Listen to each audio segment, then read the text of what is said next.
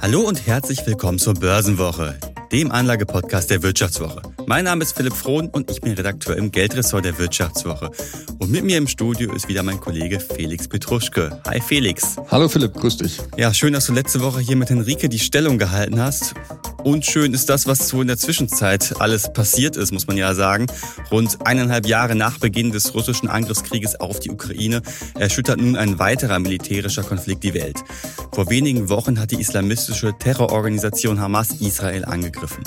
Seitdem bekämpfen sich die Kriegsparteien. Tausende Menschen, darunter viele Zivilisten, sind in den Gefechten bereits umgekommen.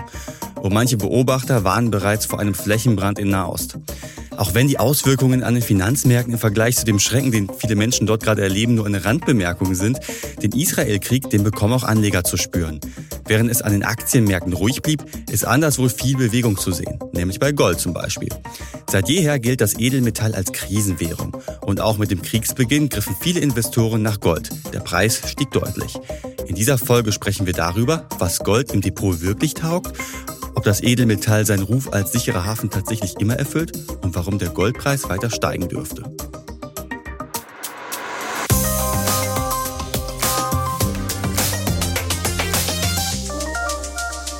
Ja, Felix, bei so einem ziemlich äh, dramatischen und unschönen Thema fällt es schwer, eine wie gewohnt immer recht flapsige Überleitung zum Thema zu finden. Aber ich versuche es mal trotzdem, weil ich finde, so Humor muss trotzdem so ein bisschen sein, auch in schwierigen äh, Zeiten. Und du als feiner Münchener, Ne, bei euch ist ja so. Jetzt kommt's, ja, Philipp. Ein bisschen Vorurteile muss man ja haben. So ein bisschen Schickimicki ist ja bei euch schon durchaus äh, in die Wiege gelegt worden, würde ich mal sagen. Und du bist gerade in Düsseldorf, das weißt du schon. Ja, aber ich wohne ja in Duisburg. Ne? Also äh, wir rennen alle mit äh, Currywurst und im Feinripp-Unterhemd rum.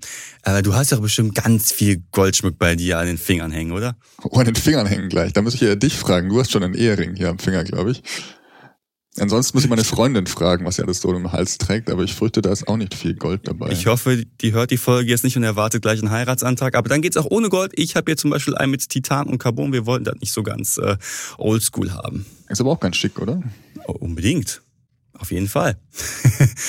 ja, und wenn man, wenn ich jetzt aber einen Goldring hätte, dann wäre jetzt, glaube ich, eine ganz gute äh, Gelegenheit, um den zu Wert zu bringen. Denn wir haben ja gesehen, in den letzten Wochen äh, ist ja der Goldpreis ziemlich gestiegen mit dem, äh, ja, mit dem Krieg in Israel, den wir gerade beobachten. Und zwar auch ziemlich deutlich, muss man sagen. Also bei Gold geht's ja nicht immer so 20 Prozent nach oben, wie wir es vielleicht bei einem Bitcoin oder so kennen. Äh, aber trotzdem sehen wir seit Kriegsbeginn schon ein Plus von sieben Prozent. Roundabout. Ja, da macht Gold ähm, als sicherer Hafen wieder in Krisenzeiten äh, seinem Ruf alle Ehre, muss man sagen. Ähm, liegt ja auch daran, dass dieser Krieg in Israel ähm, noch schlimmer werden kann, muss man leider sagen. Ähm, und wir wissen alle, Unsicherheit ist immer oft ein Kostentreiber, beziehungsweise in dem Fall eben ein ähm, ja, Kurstreiber für Gold, muss man sagen. Und es wird eben auch davon abhängen, äh, wie sich der Konflikt entwickelt, ähm, dass man sagen kann, ähm, wie weit der Goldpreis noch steigen wird in den nächsten Wochen. Mm, genau, sagen ja auch viele Experten momentan. Also äh, die weitere Goldpreisentwicklung, die steht und fällt damit, ob die Lage in Nahost weiter eskaliert. Davon, das hoffen wir natürlich alle nicht. Äh, aber so der Goldpreis ist immer ein ganz guter Indikator, wie so gerade die Krisenstimmung ist. Du hast es ja gerade schon gesagt, warum steigt jetzt auf einmal der Goldkurs? Äh, und die Erklärung hast du gerade ja direkt mitgeliefert. Gold gilt ja seit, seit jeher so als sicherer Hafen, so als Absicherung in Krisenzeiten. Äh, man sieht halt oft, wenn irgendwelche Krisen hereinbrechen, dann steigt der Goldkurs. Und der hat halt eine Tradition quasi als Wertaufbewahrungsmittel, als Zahlungsmittel Mittel auch, das ich überall einsetzen könnte. Bisschen schwierig vielleicht mit so einem Koffer voll Gold rumzurennen, aber theoretisch ist möglich. Es hat eine sehr, sehr lange Tradition und ist bei Anlegern durchaus anerkannt. Und deswegen sehen wir gerade äh, diesen doch sehr starken Zulauf bei Gold. Ne? Ja, wir haben uns ja mal ein paar Zahlen rausgesucht, um das mal ähm, zu veranschaulichen. Ähm, äh, drei Krisen, Corona-Krise, Finanzkrise und äh, Dotcom-Krise.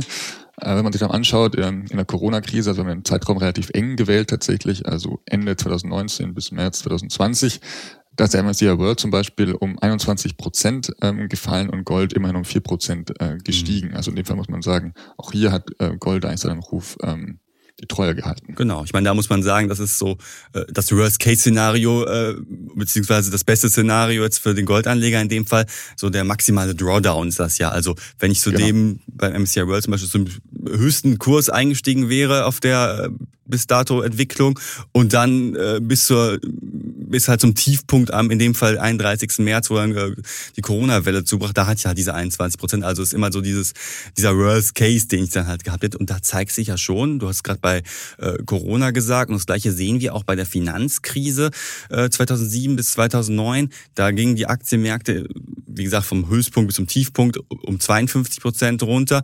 Mit Gold bin ich 15 Prozent nach oben. Und das gleiche nicht, äh, sehen wir auch so bei der Dotcom-Blase, da war sogar irgendwie ein Plus von 21 Prozent mit Gold drin. Und da sehen wir halt schon, ja, in Krisenzeiten, da kann Gold durchaus äh, funktionieren. Es, äh, Gold entwickelt sich halt, äh, also entwickelt sich halt im Gegensatz zu den Aktienmärkten im Prinzip. Ne?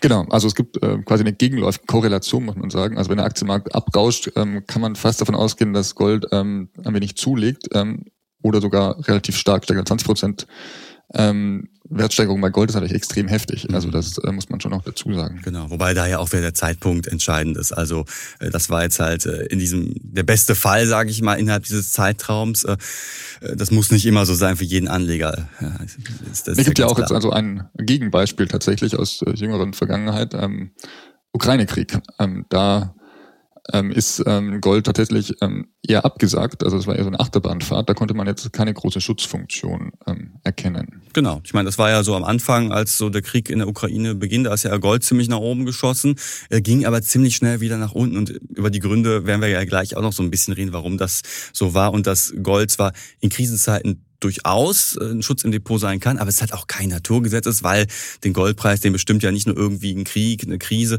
sondern auch andere Faktoren, auf die wir ja gleich noch zu sprechen kommen. Aber äh, Felix, sprechen wir doch auch noch mal kurz darüber, ja, wie es mit dem Goldpreis jetzt weitergehen könnte. Ganz unabhängig von dem, was jetzt gerade in Nahost passiert, das können wir ja alle nicht so abschätzen. Wir haben alle keine Glaskugel.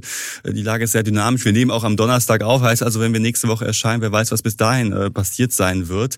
Dementsprechend äh, kann man da nicht so die ganz großen Prognosen treffen. Aber es gibt ja schon andere Faktoren, die schon für einen steigenden Goldpreis sprechen, oder? Ja, auf jeden Fall. Also wir sind ja hier grundsätzlich auch Optimisten, was Kursverläufe angeht. Genau, richtig. ähm, trotzdem muss man sagen, also Gold steht ja gerade bei ungefähr 1950 Dollar ungefähr je Feinunze. Das heißt, wir haben also diesen Widerstand, also charttechnisch gesprochen, von 2000 Dollar noch nicht überwunden. Und das ist eigentlich schon ein äh, sehr heftiger Widerstand in dem Fall. Und wenn jetzt die 2000 Dollar Grenze fallen sollte, sind wir eben auch schon ganz nahe am, am Allzeithoch tatsächlich. Genau. Und da ist ja Gold auch ziemlich oft abgeprallt. Ne? Momentan ja. bewegen wir uns äh, auch charttechnisch gesehen so um die 200-Tage-Linie, also der Durchschnitt der letzten äh, 200 äh, Tage. Und äh, ja, von einer wirklichen Wende ist erst zu sprechen, wenn diese 200-Tage-Linie übersprungen ist. Und ja, bis dahin ist es halt so eine Zitterpartie. Wie geht es so ein bisschen weiter mit dem Goldpreis? Äh, es gibt aber jetzt noch andere Faktoren, die eigentlich für einen steigenden äh, Goldpreis sprechen, unabhängig jetzt von der Lage in, genau. in Israel tatsächlich. Ähm, nämlich zum Beispiel die Zinswende. Also äh, da sieht man jetzt schon, dass die äh, größten ähm, Zentralbanken, also zum Beispiel die FED oder auch die EZB, ähm, eher eine Zinspause einlegen werden, beziehungsweise die Zinsen auf dem Niveau lassen werden, wo mhm. sie gerade sind. Ähm, das würde man eben bedeuten, dass die Renditen von US-Anleihen eher wieder sinken und dadurch eben auch Gold wieder attraktiver wird. Genau, weil das ist so das große Ding bei Gold. Äh, bei Gold spekuliere ich ja letzten Endes nur darauf, dass der Kurs steigt. Ich habe ja anders als bei, bei Anleihen oder bei äh, Aktien keine laufenden Erträge. Also Gold wirft keine Dividende ab, zahlt keine Zinsen. Ich lebe im Prinzip nur davon, dass der Kurs steigt hat in der Vergangenheit gut funktioniert, aber äh, trotzdem kriege ich halt keine laufenden Träge. Und jetzt gerade, wo halt Staatsanleihen auch wieder interessant werden für viele Anleger, wir sehen ja gerade die US-Staatsanleihen, die nähern sich allmählich fünf Prozent. Da frage ich mich schon, okay, äh, ist das vielleicht auch äh, der bessere, sichere Hafen, wenn ich da auch noch irgendwie laufende Erträge erwirtschafte? Ne? Felix, was meinst du dazu? Gold oder Staatsanleihen? Stadtanleihen haben irgendwie so einen muffigen Beigeschmack immer, finde ich. Also, ja, aber bei fünf Prozent, äh, die ich dann in den nächsten Jahren erstmal safe habe, da weiß ich nicht, ob Gold da äh, so der geile Bringer ist. Nee, also im Zweifel würde ich auch hier auf die Staatsanleihe gehen tatsächlich. Ähm, aber ich wollte nur mal, also momentan den Spießer hier raushängen lassen. Äh, Gold schimmert zumindest ganz schön. Diese Staatsanleihe hängt halt da irgendwie im Depot rum und macht äh, nicht so viel. Ähm, aber stimmt schon, also Gold als Inflationsschutz hat in den letzten Jahren natürlich nicht wirklich funktioniert, muss man sagen, bei äh, Inflationsraten von bis zu zehn Prozent. Ähm, das sollte man eben schon im Hintergrund, äh, Hinterkopf behalten, auf alle Fälle. Hm. Ja, vor allem aus zwei Richtungen. Erstens, du musst ja diese zehn Prozent irgendwie wettmachen, damit du halt den Kaufkraftverlust halt irgendwie kompensierst. ist schwierig. Äh, hinzu kommt natürlich, ja, Gold ist natürlich Inflationsschutz. Das äh, hat die Historie schon so ein bisschen gezeigt. Äh, allerdings geht mit einer hohen Inflation, das haben wir im letzten Jahr ja gesehen, auch ein steigender Zins einher. Also die Notenbanken reagieren darauf, erhöhen die Zinsen und dann werden halt meine geilen Staatsanleihen interessanter. Äh, Gold als nicht zinsabwerfendes äh, Anlageprodukt wird uninteressanter und die Leute gehen halt aus Gold raus. Das haben wir ja gesehen. Ne? Und das ist auch, glaube ich, die große Auflösung dessen, warum der, äh, warum es dann trotz äh, Krisensituation mit Ukraine-Krieg, trotz Inflation beim Goldpreis letztes Jahr dann doch äh, nach diesem Peak im, im äh, März, Anfang April, oder nee, gar nicht, Ende, Ende Februar, Anfang März, äh, relativ schnell wieder runterging. Einfach weil du halt diese Zinssituation hattest und Anleihen und andere äh, Assets halt wieder interessanter wurden. Ja, deswegen ist ja auch Gold eigentlich nur als Beimischung zu empfehlen. Also die meisten sagen so fünf bis zehn Prozent im Depot ist okay. Äh, alles andere wäre sehr spekulativ und auch sehr, sehr einseitig. Jetzt haben wir aber gerade versprochen, warum wir so bullisch sind und warum Gold so toll ist. Und jetzt erzählen wir schon, oh ja, die Zinsen und äh, äh, Staatsanleihen sind irgendwie doch ganz geil. Deswegen nochmal kurz eine Rolle auch äh, zurück, was jetzt noch zusätzlich äh, für Gold spricht dafür, dass der Goldpreis äh, weiter steigt. Wir sehen ja auch, dass die Zentralbanken die Goldkäufe deutlich erhöht haben. Also letztes Jahr waren es äh, plus 18 Prozent. Das ist der größte Zuwachs seit äh, 2011. Und der Trend, der hält auch im ersten Halbjahr äh, diesen Jahres halt an. Und das bedeutet also, dass halt die äh, Zentralbanken schon weiter die, diese Goldpreisentwicklung mit stabilisieren und aufrechterhalten. Ja, vor allem China hat äh, kräftig äh, zugelangt bei Gold tatsächlich. Und dazu muss man eben auch wissen, dass der Goldpreis eben auch sehr stark von diesen äh, Zentralbankkäufen abhängt. Also wenn man mal anschaut, ähm, die Industrie ist da eigentlich zu vernachlässigen fast. Also glaube ich, zehn Prozent des Bedarfs äh, gehen an die Industrie, zum Beispiel für Elektronikteile oder Infrarotstrahler.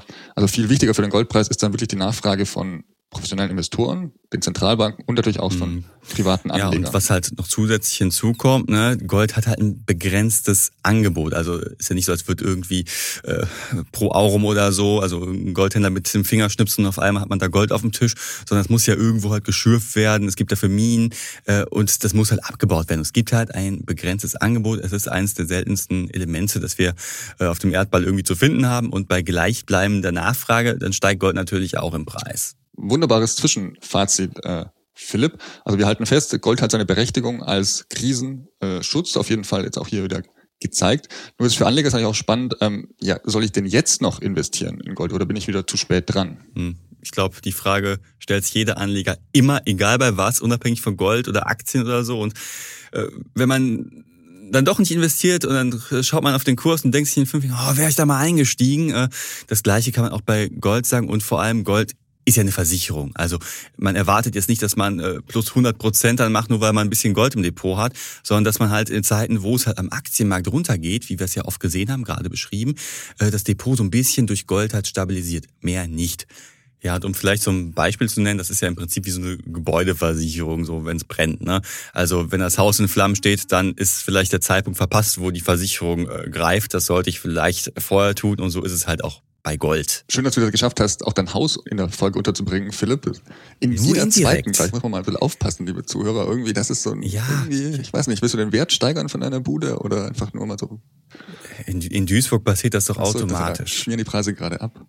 Aber jetzt nein, Spaß nein, beiseite, Philipp. Ähm, lass uns mal darüber sprechen, wie man in Gold investieren kann. Also wir haben vorher schon über über Schmuck gesprochen, über äh, Ringe, über Barren, Münzen. Äh, wie ja, würdest gut, du denn vorgehen? natürlich auch sehr vom äh, persönlichen, vom, vom persönlichen Vorlieben ab. So Barren, Münzen, Schmuck äh, ist natürlich etwas Handfestes. Das lieben ja auch viele bei Gold, dass sich das wirklich, das wirklich greifbar ist, anders als eine Staatsanleihe oder äh, eine Aktie, die ja wo alles so ein bisschen abstrakt ist, kann ich Gold anpacken, genau wie Immobilien. Das finden ja viele total toll. Problem ist natürlich, es ist oft sehr teuer, also äh, wie gesagt, schon so eine äh, Unze kostet ja, eine Feinunze sind 31 Gramm, kostet ja schon fast 2000 Dollar, 1800 irgendwas Euro.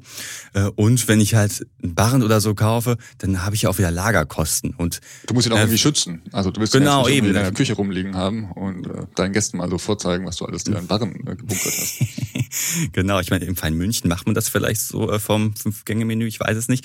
Äh, aber klar, man lagert es dann wahrscheinlich eher bei einer Bank ein, äh, muss dann die Bank erstmal zahlen, dann brauche ich eine Versicherung Versicherung für Einbruchschutz. Also es ist schon für den Otto normaler Liga, glaube ich, eher so die eher weniger geeignete Methode, was da schon deutlich besser ist oder einfacher, wenn man halt zum Beispiel über Goldsparpläne geht. Es gibt zum Beispiel bei Edelmetallhändlern wie ProAurum, Hereus und auch schon ab kleinen Tickets, also ab 10 Euro im Monat kann ich da so einen Goldsparplan auflegen. Das ist relativ äh, einfach machbar. Genau, also statt mir jetzt einen großen Barren irgendwie ins Haus zu legen für fast 2000 Euro, ist das eigentlich eine deutlich bequemere Methode tatsächlich. Das gleiche sind halt dann auch ähm, besicherte Goldzertifikate, wie zum Beispiel also Xetra Gold oder Euwax Gold, ähm, sind ja relativ bekannt und auch seit Jahren ähm, erfolgreich am Markt. Ähm, das halte ich auch für die für Kleinanleger die deutlich sinnvollere Methode, als sich da jetzt irgendwie äh, Münzen oder Barren in den Keller zu, zu lagern. Hm. Wobei ich ja auch bei äh, Xetra zum Beispiel mir das Edelmetall nach Hause liefern lassen kann. Das klingt alles ein bisschen merkwürdig und auch das kostet Geld, muss man sagen. Also äh, für ein Kilo Barren, das kostet dann 275 Euro, mir dieses Ding dann nach Hause liefern zu lassen. Aber tatsächlich ist ja dieser Lieferanspruch gar nicht unwichtig, ne? Äh, nein, nur dadurch sind dann die Gewinne eben äh, steuerfrei. Äh, vorausgesetzt, ich halte ähm, mein Gold mindestens zwölf Monate. Und ähm, das ist logischerweise ganz entscheidend. Also wenn man sich vorstellt, irgendwie Gold äh, steigt um zehn Prozent, ich tue noch Steuern drauf zahlen, ähm, bleibt nicht mehr so viel davon übrig. Mhm, genau, sind ja halt 26 Prozent roundabout, die ich dann von meinem Gewinn halt zahlen muss. Äh, deswegen äh, ist es vielleicht ganz gut, darauf zu achten, dass da auch wirklich ein Lieferanspruch besteht. Und das habe ich halt nur bei physisch besichertem Gold, bei äh, Goldzertifikaten oder auch bei Gold-ETCs. Das sind Exchange, äh, Exchange Traded Commodities. Vielen Dank, Felix. Englisch ist schwierig. Ich bin ja auf einer dummen Duisburger Schule unterrichtet worden, da kann man das nicht. Aber ja, genau. Äh, es gibt ja in Deutschland zumindest keine Gold-ETFs. Wir müssen den Umweg über Gold-ETCs gehen. Äh, und das sind halt im Prinzip Schuldverschreibungen, also da wird dann auch ein äh, Lieferanspruch auf, äh, auf Gold halt verbrieft. Da auch die Sache, ähm, wenn äh, wenn es halt physisch hinterlegt ist, dann habe ich da auch eine Spekulationsfrist von einem Jahr, dann wird es halt auch äh, steuerfrei. Äh, was aber da ganz wichtig ist, glaube ich, noch zu sagen bei diesen Schuldverschreibungen, ja, geht der Herausgeber, also der mit dem dieses Gold quasi verkauft, pleite, dann kann ich halt mein Kapital verlieren. Ist was anderes, als wenn ich halt den Goldbarren irgendwo in der Küche liegen habe.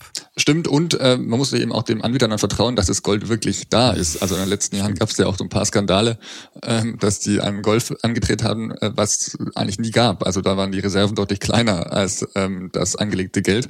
Und wenn man an den falschen gerät, ist ja, das natürlich schon sehr, sehr Herausgeberrisiko. Und was es auch noch so gibt, äh, für den, der etwas mehr äh, ja, Risiko, sag ich mal, noch eingehen möchte.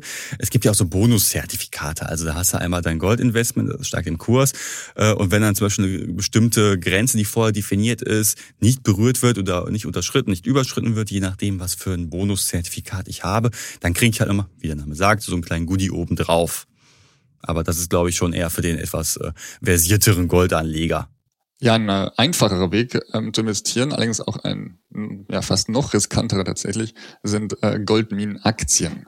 Also das ist natürlich ein, deutlich äh, einfacher zu kaufen und zu verkaufen, also ist quasi deutlich liquider als jetzt irgendwie auch die, die ETCs. Und natürlich, man hat äh, deutlich größeres Kurspotenzial. Also wir haben uns zum Beispiel den größten Goldproduzenten der Welt mal angeschaut, der heißt äh, Newman, der hat einen Börsenwert von 30 Milliarden Dollar, also die Bude ist äh, wahnsinnig gut im Geschäft. Allerdings ähm, der Kursverlauf ähm, ist dann die komplette Ach äh, Achterbahnfahrt tatsächlich. Also in fünf Jahren haben wir einen Plus von 35 Prozent, in einem Jahr minus 14 Prozent. Ähm, ja, also diese Goldminenaktien sind auch etwas eher für Kenner, würde ich sagen. Ja, Was meinst du, Philipp? Total. Vor allem, wenn man, du hast den Kurs gerade äh, genannt, 35 Prozent in fünf Jahren. Äh, Gold hat in der gleichen Zeit 71 halt geschafft. Äh, es gibt eher immer so diese Weisheit im Prinzip, ja, kauf nicht äh, die Schaufel, kauf den Schaufelhersteller. Und im Prinzip wäre das ja so der Fall. Ich äh, lag beim Minenhersteller zu, der tatsächlich äh, überproportional profitieren kann, wenn jetzt mal so eine äh, starke Nachfrage nach Gold ist, weil vielleicht mehr produziert wird und so weiter. Äh, aber trotzdem habe ich auch dementsprechend größeres Risiko. Also im Prinzip sind Goldmini-Aktien so, so ein gehebeltes Investment in Gold und das funktioniert halt auch in beide Seiten. Also es kann dann auch mal krass nach unten gehen. Also bei Newman zum Beispiel haben wir gesehen, dass Q2 war jetzt nicht ganz so geil. Umsatz, Gewinn und Free Cashflow, die lagen alle unter den Erwartungen. Äh, tatsächlich haben die auch weniger gefördert. Das kann sich jetzt wieder ändern, wenn Gold vielleicht interessanter wird. Äh, und vor allem die Produktionskosten sind bei Newman halt äh, ziemlich gestiegen und das drückt auf die Marge. Und wenn wir jetzt uns vorstellen, ja, ist schon ziemlich energieintensiv und auch für die Klimabilanz nicht so ganz das Geilste nebenbei bemerkt, äh, dann ist das natürlich auch wieder eine Sache, die es äh, mittelfristig wahrscheinlich erstmal nicht ganz so viel besser wird. Und hinzu kommt noch, dass jetzt im Beispiel Newman, äh, ja, das ist auch nicht so ganz billig, ne? Also du zahlst das Ding mit einem KGV von 21, also mit 21 Jahresgewinn ist schon happig. So im DAX sind wir im Durchschnitt bei so 13, 14. Ist also äh, schon ein ziemlich teurer Spaß. Dafür aber, das haben wir gerade beim Gold ja Kriegst genau, du eine Dividende zumindest. Richtig, das haben wir ja gerade kritisiert bei den, äh, was heißt kritisiert, das ist ja einfach so, dass du bei Gold halt keine laufenden Erträge kriegst. Das kriegst du halt bei Goldminenaktien zum Teil schon. Und da liegt die äh, Dividendenrendite so auf dem aktuellen Kursniveau bei 4,3 Prozent. Immerhin. Ja, aber wir waren ja vorher als bei Gold als eigentlich so äh, Krisenschutz ähm, und auch total Inflationsschutz. Also das können Goldminenaktien äh, nicht. Nee, du hast halt immer noch ein unternehmerisches Risiko, was du halt eingehst. Äh, und ja, ich glaube, so der klassische Anleger, der so ein bisschen Gold im Depot haben will, geht da doch eher mit einem äh, Gold-ETC oder mit irgendwelchen äh, Zertifikaten doch etwas besser um als mit Goldminenaktien. Die taugen, glaube ich, nicht so für die Absicherungs, für den Absicherungscharakter. Anders als, als Bitcoin natürlich. Ne? Also das muss man ja so zum Ende der Folge wusste, nochmal irgendwie noch, das noch reinbringen Wir hatten schon so lange keine so, Bitcoin-Folge, Felix, dass ich das nochmal kurz unterbringen muss, weil Bitcoin ist ja, äh, sagt zumindest der ein oder andere Jünger, das neue Gold. Und Gold wiederum, das habe ich auch neulich gehört, ist äh, äh quasi der Bitcoin der Boomer. Das habe ich auch gehört, aber das muss ich noch als wahr herausstellen. Also diese Thesen kann man wunderbar irgendwie in die Welt schreien, aber dafür gibt es Bitcoin für ihn noch ja. nicht zu lang. Ich meine, es gibt schon. Ähm, nur weil man die Bitcoins gerne so als Goldmünze darstellt, äh, ist halt irgendwie auch die Vorstellung da relativ ähnlich, nur also ich sehe da keine oh, großen Ähnlichkeit. Schon, oder? Also so das Angebot an Bitcoins ist begrenzt qua Algorithmus. Es gibt äh, 21 Millionen Coins, glaube ich, maximal oder 19. Ich bin mir gerade unsicher, um ehrlich zu sein. Äh, aber trotzdem, das Angebot ist halt begrenzt und wenn die Nachfrage gleich bleibt, dann hast du da auch einen steigenden Kurs. Das Ding wirft auch keine Dividenden oder Zinsen ab. Äh, soll auch ein Inflationsschutz sein, war es im letzten Jahr überhaupt nicht, ging um die 60 Prozent nach unten, auch wegen der gestiegenen Zinsen. Also es gibt ja schon noch äh, Übereinstimmungen. Ja, man, auch bei den Verben, also man schürft die Bitcoins, Richtig, ne? aber also das eine kannst du halt wirklich in die Hand nehmen, das andere kannst du irgendwie deine Wallet in die Hand nehmen. Also es ist irgendwie. Äh, du würdest sagen, wenn ich mein Depot absichern möchte in Krisenzeiten, dann doch bitte eher mit Gold als mit Bitcoin. Wenn mir jetzt jemand irgendwie, was weiß ich, zehn Goldmünzen anbietet und äh, ein Bitcoin ist deutlich höher, gerade mehr wert, ich weiß nicht genau. Also zumindest den gleichen Wert in Bitcoins und Goldmünzen würde ich wahrscheinlich eher für die Goldmünzen. Äh, ich glaube, so zum Ende der Folge ist das nochmal ein ganz guter äh, Zeitpunkt für den Risikohinweis, den wir immer machen müssen, wenn wir gerade schon wieder das böse Wort Bitcoin in den Mund nehmen. Also wir machen hier im Podcast keine Anlageberatung. Der Podcast dient lediglich der Information und der Unterhaltung, weil Felix so ein witziger Kerl ist. Und wenn ihr euch äh, am Kapitalmarkt bewegt, dann informiert euch bitte selbst. Ja, schön, Philipp, dass du noch die Ironie am Schluss noch wieder reinbringen musstest mit dem witzigen Kerl. Das ähm, merke ich mir für die nächsten Wochen. Das kriegst du noch zurück. Aber lass uns noch mal kurz zum Schluss auch äh, ernst werden. Also wir haben jetzt viel über den Goldpreis gesprochen und äh, die weitere Entwicklung. Ähm, Im Sinne vielleicht äh, einer allgemeinen Beruhigung der Lage in Israel und einem hoffentlich nicht Ausweiten des Konflikts auf andere Länder, ähm, müsste man vielleicht auch sagen, in den nächsten Wochen wäre vielleicht ganz gut, wenn der Goldpreis ähm, erstmal ja, man, ich, immer nur auf so dem verharrt, wo gerade ja, ist. Ich hoffe trotzdem, dass ihr aus der Folge viel mitnehmen konntet und nächste Woche wieder einschaltet. Düsseldorf aus Düsseldorf und ciao aus München.